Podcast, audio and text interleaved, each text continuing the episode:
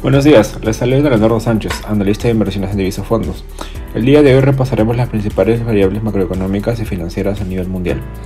Por parte de Estados Unidos, uno de los aspectos más destacados fue la reciente publicación de la cifra de inflación, en donde los precios subieron un 0.1% intermensual, por debajo de las expectativas de mercado que fue de 0.3%, cifra que se encuentra por debajo del 0.4% de octubre.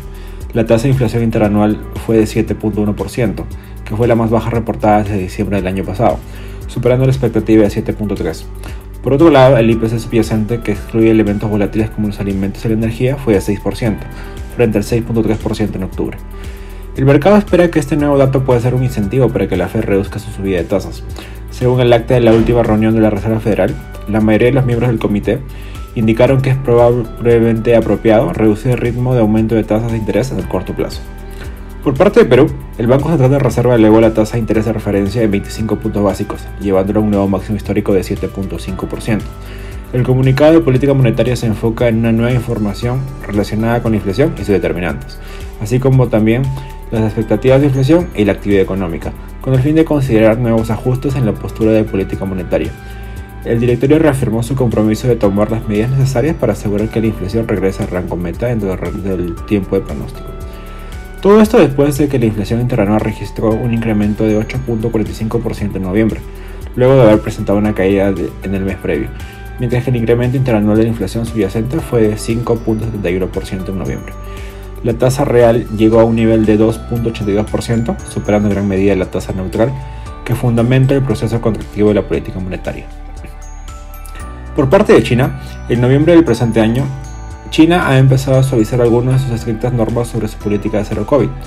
De manera contraproducente, estas restricciones habían provocado un aumento en los casos COVID y las medidas restrictivas tuvieron que volver, lo cual ocasionó masivas protestas sociales en el país.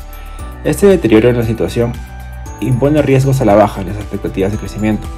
La expectativa actual está en un crecimiento de 3.3%, la cual podría variar a menos en lo que falte del año. En Europa, según los últimos datos recientes, la inflación de la eurozona se redujo de 10.6% a 10% interanual en noviembre del presente año, por debajo de lo esperado por el mercado que fue de 10.4%. Los precios de la energía fueron los principales factores responsables de este descenso. Estos resultados aumentaron el optimismo de los inversionistas de que la inflación haya superado su punto más alto y refuerzan la idea a favor de una desaceleración de las subidas de, tasas del Banco Central Europeo, generando incertidumbre ante un tercer movimiento consecutivo de 75 puntos básicos o uno de 50 puntos básicos.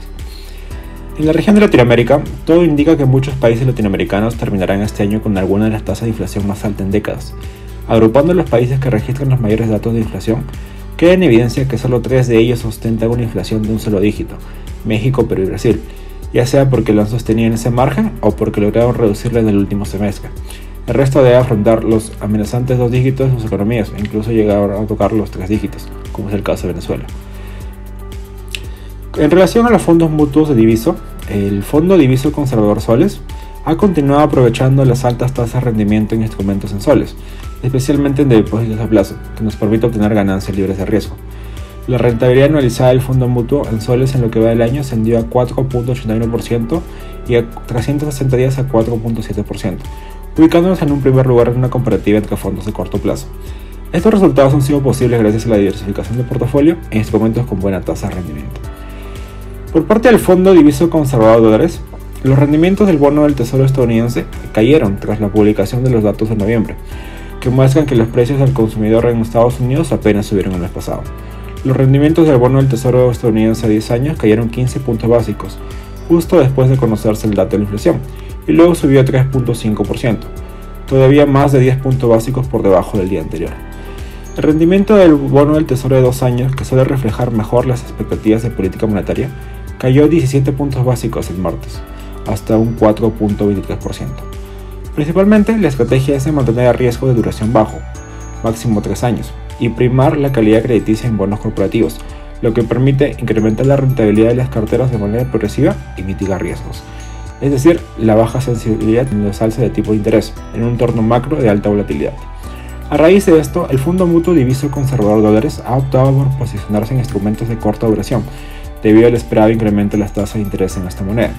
Además, el allocation del portafolio pondrá activos de riesgo medio que puedan ofrecer diversificación y un pick-up en el rendimiento del fondo. Esto sería todo por esta vez, muchas gracias.